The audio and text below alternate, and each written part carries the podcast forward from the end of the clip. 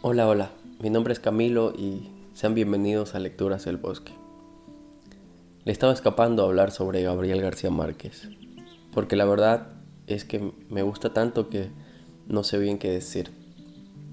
Pero por alguna razón, después de hacer el capítulo anterior aquí en el podcast, me dio la curiosidad de leer su biografía, escrita por Gerald Martin, un trabajazo que le tomó unos 18 años de escribir y nos muestra una vida que termina siendo igual o más fantástica que cualquiera de sus relatos. Así que aquí estamos. Vamos a intentar hablar un poquito del maestro de maestros.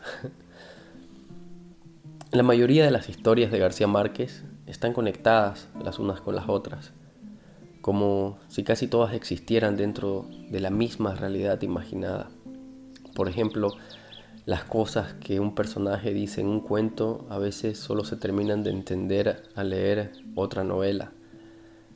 O hay personajes que deambulan y se pasean de una historia a otra, como reafirmando que estamos en el mismo mundo, en la tierra de Macondo. Hay escritores que escriben toda su obra como si, como si fuese un solo proyecto, como hechizados siempre por la misma idea, tratando de decir lo mismo de todas las formas posibles. En gran medida ese es el caso de Gabriel García Márquez. Y aunque parezca contrario o incluso opuesto a lo colorido y a lo lleno de vida que es un mundo imaginario, este es un mundo aparentemente levantado y fundado sobre la idea de la soledad. En una oportunidad García Márquez dijo, en realidad uno no escribe sino un libro lo difícil es saber cuál es el libro que uno está escribiendo. En mi caso, sí, es el libro de Macondo, que es lo que más se dice. Pero si lo piensas con cuidado, verás que el libro que yo estoy escribiendo no es el libro de Macondo, sino el libro de la soledad. Pero ¿cuál es esta soledad y de dónde viene? En realidad podemos ver el rastro de la soledad por todas partes en su obra desde la soledad en la que José Arcadio descubría el amor en el oscuro y laberíntico cuarto de Pilar Ternera, hasta la soledad de las batallas perdidas, por ejemplo en la alquímica e infructuosa búsqueda de la fortuna eterna eh, que lleva a su padre, eh, también José Arcadio, a la locura o en los 32 levantamientos en armas del coronel Aureliano Buendía para volver a ser siempre derrotado, o la soledad en la que su tropa de hijos se tuvieron que criar sin padre, o la soledad en la que la pobre Cándida Heréndida tuvo que sobrevivir la bestial soledad de su abuela desalmada, o la soledad a la que se enfrenta Fermina Daza cuando se le muere el viejito de su vida tratando de bajar a su célebre loro del árbol. O la soledad en la que a Florentino Ariza se le quema el corazón en más de medio siglo de amarla. Pero tal vez, y sobre todo, y en todas partes, la colorida y maravillosa soledad de un mundo en el que nadie puede decidir nada sobre sí mismo, porque ya estaba todo escrito desde antes de nacer un mundo donde nadie vive su vida sino la sufre de la mejor manera posible, como a una inevitable consecuencia del destino. Quizás sea esa la más grande soledad.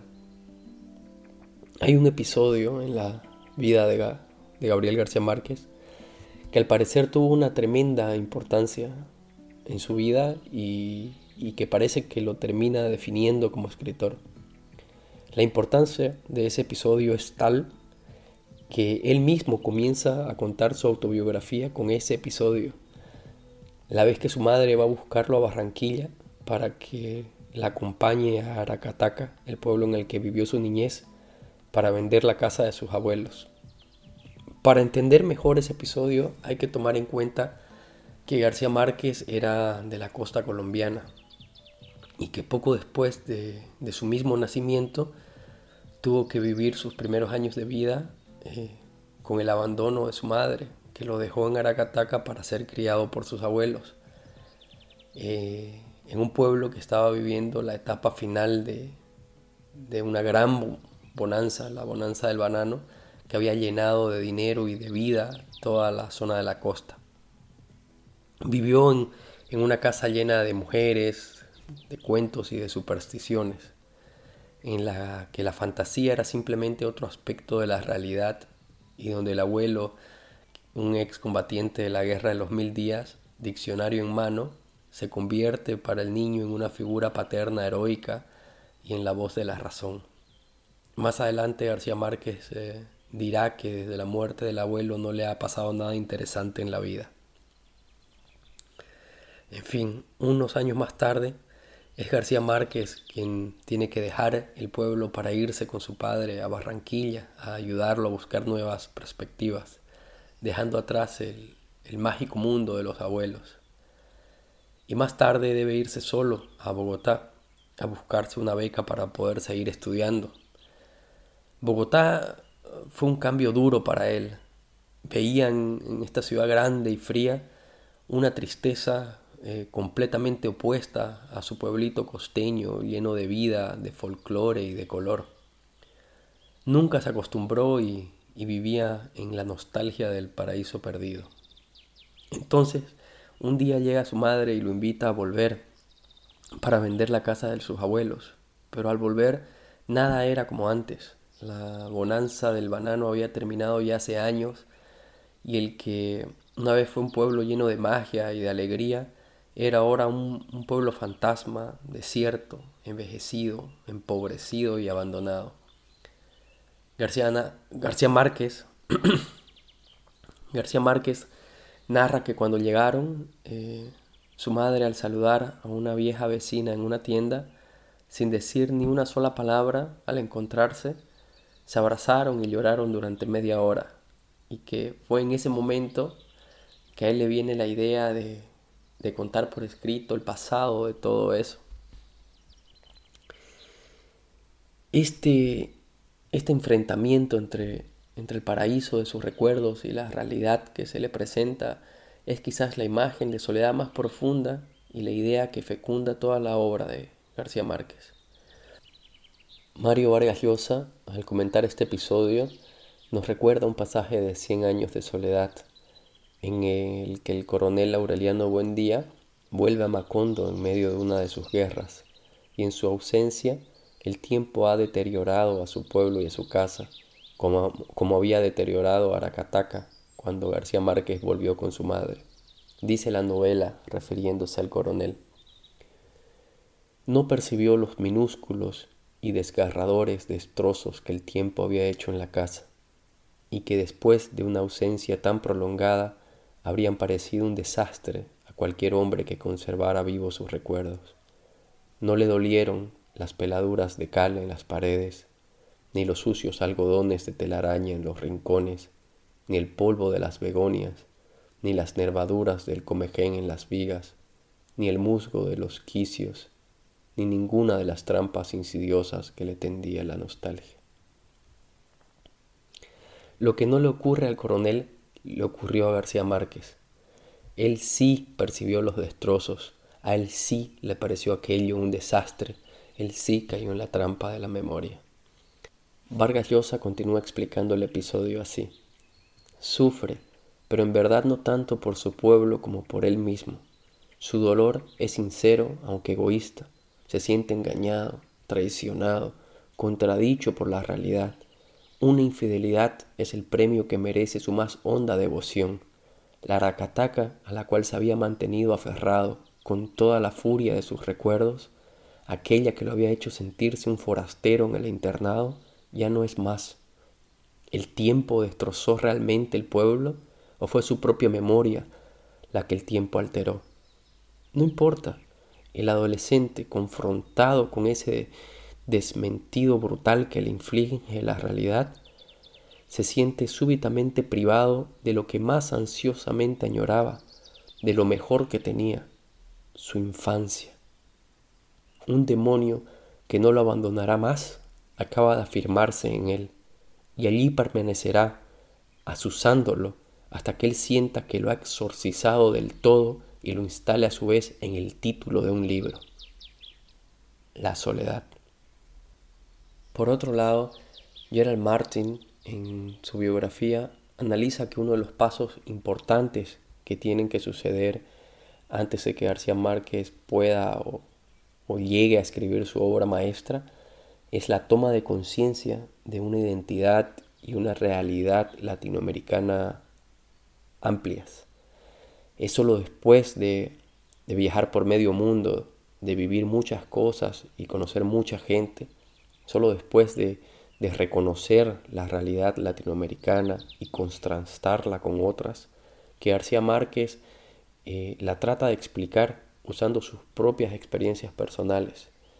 Esa toma de conciencia lo hace seguir escribiendo sobre sí mismo y su pueblo, pero desde una perspectiva continental. De hecho, Gerald Martin comienza la primera parte de la biografía así. 500 años después de que los europeos se toparan con el Nuevo Mundo, a menudo América Latina parece una decepción para sus habitantes. Es como si su destino hubiera sido determinado por Colón, el gran capitán, que descubrió el nuevo continente por error, que equivocadamente lo llamó las Indias y murió lleno de amargura y desilusión a comienzos del siglo XVI. O por Simón Bolívar, que puso fin al gobierno colonial español a principios del siglo XIX, pero murió consternado ante la desunión que reinaba en la región recién emancipada y atenazado por la sombría impresión de que el que sirve una revolución ara el mar. Más recientemente, el destino de Ernesto Che Guevara el ícono revolucionario romántico por excelencia del siglo XX, que murió como un mártir en Bolivia en 1967, solo confirmó la idea de que América Latina, el continente desconocido, la tierra del futuro, alberga grandiosos sueños y fracasos calamitosos. Mucho antes de que el nombre de Guevara recorriera el orbe, en un pequeño pueblo de Colombia que la historia solo iluminó fugazmente durante los años en que la United Fruit Company, con sede en Boston, decidiera plantar allí bananeras a comienzos del siglo XX. Un niño escuchaba absorto mientras su abuelo contaba relatos de una guerra que duró mil días y que al acabar le había hecho sentir también la amarga soledad de los vencidos, relatos de hazañas gloriosas de antaño, de héroes y villanos espectrales, historias que le enseñaron al niño que la justicia no se entrama de manera natural en el urdimbre de la vida, que el bien no siempre vence en el reino de este mundo y que los ideales que llenan los corazones y el espíritu de muchos hombres y mujeres pueden ser derrotados e incluso desaparecer de la faz de la tierra, a menos que perduren en la memoria de quienes viven para contarla. Entre paréntesis vuelvo a decir que esta biografía es un libro no non que no hay que dejar de leer. En fin, en esa introducción, eso que dice sobre América Latina, sobre ser la tierra del futuro, nueva y sin embargo olvidada, lugar de sueños colosales y de fracasos estrepitosos, marcada siempre por la inevitabilidad del destino, tierra de nadie, de riqueza infinita y de pobreza interminable, saqueada y ultrajada, y sin embargo, hogar predilecto de la esperanza, de la alegría, del baile, del amor, de la vida en su más total expresión, aunque también de la tragedia, de la desdicha y del dolor. Un lugar donde todo es posible y nada es seguro, donde la mayoría de sus héroes patrios son también vilipendiados de cobardes o de villanos, y que por añadidura luego van a morirse traicionados en medio del abandono y la desgracia. Sin un mito de origen satisfactorio, una tierra repleta de hijos sin padre, de embusteros y de piratas, donde la sombra de la ilegitimidad se extiende por los siglos de los siglos, un continente de la contradicción, del caos y de la fantasía, colmado de individuos, familias y sociedades tan fragmentadas y delirantes como nuestras identidades y conciencias de nosotros mismos.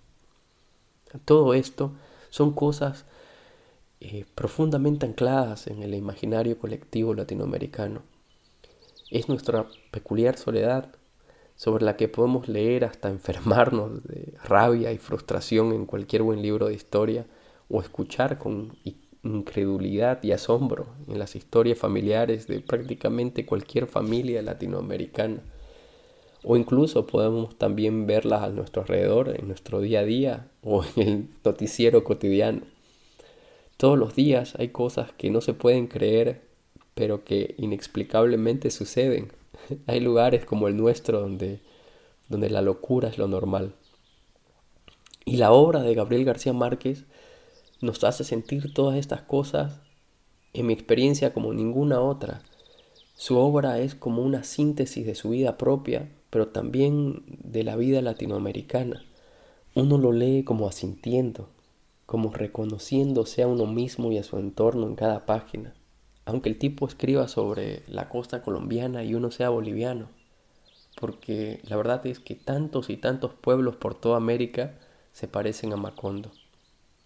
No sé si pasará lo mismo con sus lectores en otros continentes, pero puede que de alguna manera también sí, porque no deja de ser una obra global, especialmente sobre, sobre un mundo en transición rápida y brutal de sociedades tradicionales eh, a la era industrial.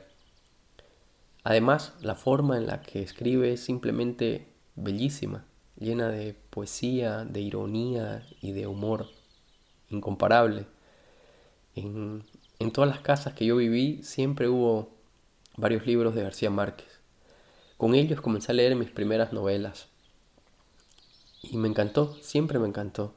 Incluso puede que puede ser que haber leído a García Márquez primero me haya fregado la experiencia de leer otros libros después, porque ningún otro encontraba esa misma belleza. Ningún otro me hacía cerrar el libro para repetir unas cuantas veces la frase que acababa de leer. Y la verdad es que hasta ahora leer nunca ha sido tan placentero como leyendo a García Márquez. Más adelante aprendí a apreciar otro tipo de historias con otro tipo de belleza, pero la preferencia por el estilo inconfundible e inimitable de García Márquez se me quedó. Una de las cosas que más me encanta de sus libros, por ejemplo, es que tienen las, las mejores primeras frases. Vienen con una especie de, de poder místico y antiguo. La primera frase de los funerales de la mamá grande, por ejemplo. Un cuento en el que no pasa mucho más que la muerte de una gorda, que era la dueña de absolutamente todo, pero que es una muerte tan espectacular que nos termina revelando cómo es la sociedad y la vida por esos rumbos. Su primera frase es así. Esta es incrédulos del mundo entero, la verídica historia de la mamá grande, soberana absoluta del reino de Macondo, que vivió en función de dominio durante 92 años y murió en olor de santidad un martes del septiembre pasado, y a cuyos funerales vino el sumo pontífice. O la primera frase de El amor de los tiempos del cólera, la más linda historia de amor que uno pueda leer, que es la historia inspirada en lo que pasó con sus padres, de hecho. Y comienza así. Era inevitable. El olor de las almendras amargas les recordaba siempre el destino de los amores contrariados. El doctor Juvenal Urbino lo percibió desde que entró en la casa todavía en penumbras, a donde había acudido de urgencia a ocuparse de un caso que para él había dejado de ser urgente desde hacía muchos años. El refugiado antillano Jeremia de Saint-Amour, inválido de guerra, fotógrafo de niños y su adversario de ajedrez más compasivo, se había puesto a salvo de los tormentos de la memoria con un saumerio de cianuro de oro. O la que quizás sea su frase más célebre con la que comienza su obra maestra, Cien años de soledad. Muchos años después, frente al pelotón de fusilamiento, el coronel Aureliano Buendía había de recordar aquella tarde remota en que su padre lo llevó a conocer el hielo. Mierda, ¿no? Nunca pasa de moda. Cien, años de soledad es una novela única, una fuerza y vitalidad apocalípticas. El retrato literario en el que millones de personas de una generación vieron reflejada su sociedad. Carlos Fuentes, el gran escritor mexicano, hablaba de ella así. Acabo de leer las primeras 75 cuartillas de Cien años de soledad. Son absolutamente magistrales. Toda la historia ficticia coexiste con la historia real, lo soñado con lo documentado, y gracias a las leyendas, las mentiras, las exageraciones, los mitos, Macondo se convierte en un territorio universal, en una historia casi bíblica de las fundaciones y las generaciones y las degeneraciones en una historia del origen y destino del tiempo humano y de los sueños y deseos con que los hombres se conservan o se destruyen. La verdad es que para mí analizar o decir muchas cosas sobre todas estas historias es difícil. Creo que porque sigo como en el primer encanto. No puedo encontrarle un sentido a todo esto más que apenas disfrutarlas y leerlas y releerlas otra vez. Entre todas las cosas que escribió, hoy me decidí por compartir aquí su discurso de aceptación del Premio Nobel de Literatura que ganó en 1982.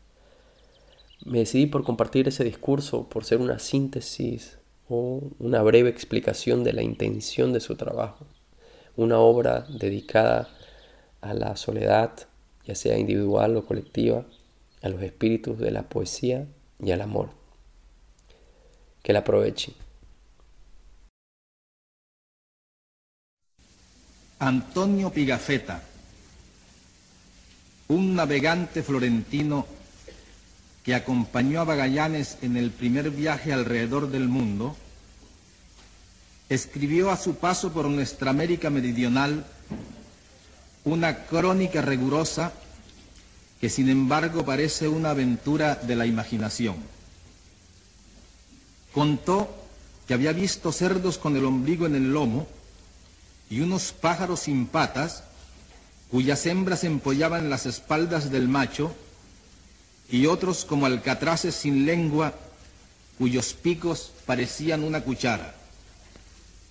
Contó que había visto un engendro animal con cabeza y orejas de mula, cuerpo de camello, patas de ciervo y relincho de caballo. Contó que al primer nativo que encontraron en la Patagonia le pusieron enfrente un espejo y que aquel gigante enardecido perdió el uso de la razón por el pavor de su propia imagen. Este libro breve y fascinante, en el cual ya se vislumbran los gérmenes de nuestras novelas de hoy, no es ni mucho menos el testimonio más asombroso de nuestra realidad de aquellos tiempos. Los cronistas de Indias nos legaron otros incontables. El Dorado, nuestro país ilusorio tan codiciado, figuró en mapas numerosos durante largos años, cambiando de lugar y de forma según la fantasía de los cartógrafos. En busca de las fuentes de la eterna juventud, el mítico Alvar Núñez Cabeza de Vaca exploró durante ocho años el norte de México en una expedición venática cuyos miembros se comieron a unos a otros y solo llegaron cinco de los seiscientos que la emprendieron. Uno de los tantos misterios que nunca fueron descifrados es el de las once mil mulas cargadas con cien libras de oro cada una, que un día salieron del Cusco para pagar el rescate de Atahualpa y nunca llegaron a su destino. Más tarde, durante la colonia, se vendían en Cartagena de Indias unas gallinas criadas en tierras de aluvión, en cuyas mollejas se encontraban piedrecitas de oro. Este delirio áureo de nuestros fundadores nos persiguió hasta hace poco tiempo. Apenas en el siglo pasado, la misión alemana encargada de estudiar la construcción de un ferrocarril interoceánico en el istmo de Panamá concluyó que el proyecto era viable, con la condición de que los rieles no se hicieran de hierro, que era un metal escaso en la región, sino que se hicieran de oro. La independencia del dominio español no nos puso a salvo de la demencia. El general Antonio López de Santana, que fue tres veces dictador de México, hizo enterrar con funerales magníficos la pierna derecha que había perdido en la llamada Guerra de los Pasteles. El general García Moreno gobernó el Ecuador durante 16 años como un monarca absoluto y su cadáver fue velado con su uniforme de gala y su coraza de condecoraciones sentado en la silla presidencial. El general Maximiliano Hernández Martínez, el déspota teósofo del Salvador, que hizo exterminar en una matanza bárbara a treinta mil campesinos, había inventado un péndulo para averiguar si los alimentos estaban envenenados e hizo cubrir con papel rojo el alumbrado público para combatir una epidemia de escarlatina. El monumento al general Francisco Morazán, erigido en la Plaza Mayor de Tegucigalpa, es en realidad una estatua del mariscal Ney comprada en París en un depósito de esculturas usadas.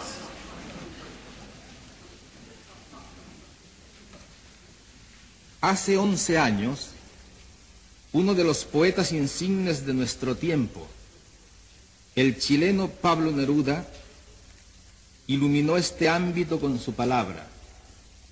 En las buenas conciencias de Europa y a veces también en las malas, han irrumpido desde entonces con más ímpetus que nunca las noticias fantasmales de la América Latina, esa patria inmensa de hombres alucinados y mujeres históricas cuya terquedad sin fin se confunde con la leyenda. No hemos tenido desde entonces un instante de sosiego.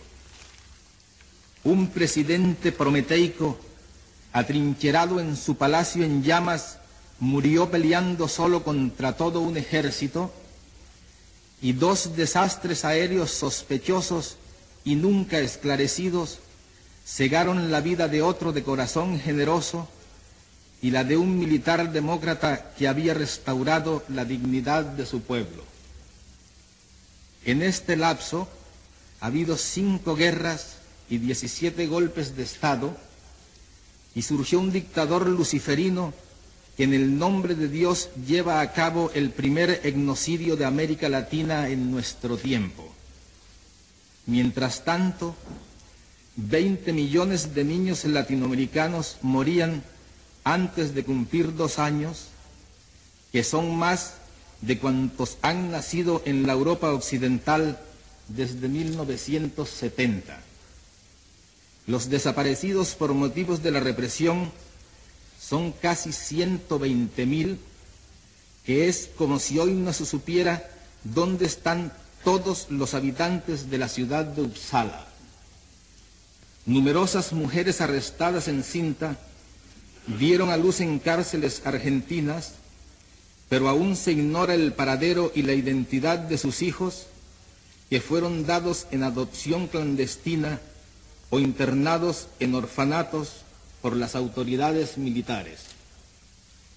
Por no querer que las cosas siguieran así, han muerto cerca de 200.000 mujeres y hombres en todo el continente y más de 100.000 perecieron en tres pequeños y voluntariosos países de la América Central, Nicaragua, El Salvador y Guatemala.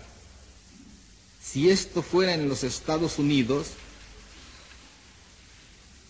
la cifra proporcional sería de un millón seiscientas muertes violentas en cuatro años. De Chile, país de tradiciones hospitalarias, han huido un millón de personas, el 10% de su población. El Uruguay, una nación minúscula de dos y medio millones de habitantes que se consideraba como el país más civilizado del continente, ha perdido en el destierro a uno de cada cinco ciudadanos. La guerra civil en El Salvador ha causado desde 1979 casi un refugiado cada 20 minutos. El país que se pudiera hacer con todos los exiliados y emigrados forzosos de América Latina, tendría una población más numerosa que la de Noruega. Me atrevo a pensar que es esta realidad descomunal y no solo su expresión literaria la que este año ha merecido la atención de la Academia Sueca de las Letras. Una realidad que no es la del papel, sino que vive con nosotros y determina cada instante de nuestras incontables muertes cotidianas y que sostenta un manantial de creación insaciable, pleno de, desdicha y de belleza, del cual este colombiano errante y nostálgico no es más que una cifra más señalada por la suerte. Poetas y mendigos, músicos y profetas, guerreros y malandrines, todas las criaturas de aquella realidad desaforada, hemos tenido que pedirle muy poco a la imaginación, porque el desafío mayor para nosotros ha sido la insuficiencia de los recursos convencionales para hacer creíble nuestra vida. Este es, amigos, el nudo de nuestra soledad. Pues si estas dificultades nos entorpecen a nosotros, que somos de su esencia, no es difícil entender que los talentos racionales de este lado del mundo, extasiados en la contemplación de sus propias culturas, se hayan quedado sin un método válido para interpretarnos. Es comprensible que, insistan en medirnos con la misma vara con que se miden a sí mismos, sin recordar que los estragos de la vida no son iguales para todos y que la búsqueda de la identidad propia es tan ardua y sangrienta para nosotros como lo fue para ellos. La interpretación de nuestra realidad con esquemas ajenos solo contribuye a hacernos cada vez más desconocidos, cada vez menos libres, cada vez más solitarios. Tal vez la Europa venerable sería más comprensiva si tratara de, de vernos en su propio pasado, si recordara que Londres necesitó 300 años para construirse su primera muralla y otros 300 para tener un obispo, que Roma se debatió en las tinieblas de la incertidumbre durante 20 siglos antes de que un rey etrusco la implantara en su historia, y que aún en el siglo XVI los pacíficos suizos de hoy, que nos deleitan con sus quesos mansos y sus relojes impávidos, ensangrentaron a Europa como soldados de fortuna. Aún en el apogeo del Renacimiento, doce mil lasquenetes a sueldo de los ejércitos imperiales saquearon y devastaron a Roma y pasaron a cuchillo a ocho mil de sus habitantes. No pretendo encarnar las ilusiones de Tonio Kreger, cuyos sueños de unión entre un norte casto y un sur apasionado exaltaba Thomas Mann hace 53 años en este lugar. Pero creo que los europeos de espíritu clarificador, los que luchan también aquí por su patria, por una patria más grande y más justa, podrían ayudarnos mejor si revisaran a fondo su manera de vernos.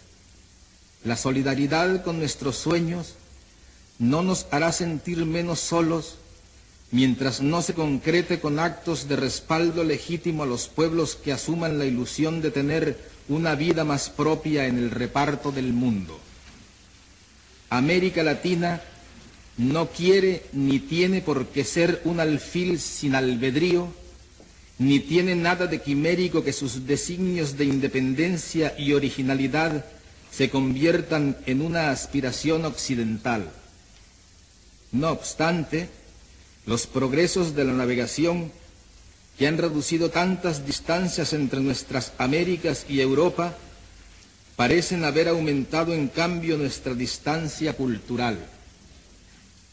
¿Por qué la originalidad que se, nos, que se nos admite sin reservas en la literatura se nos niega con toda clase de suspicacias en nuestras tentativas tan difíciles de un cambio social?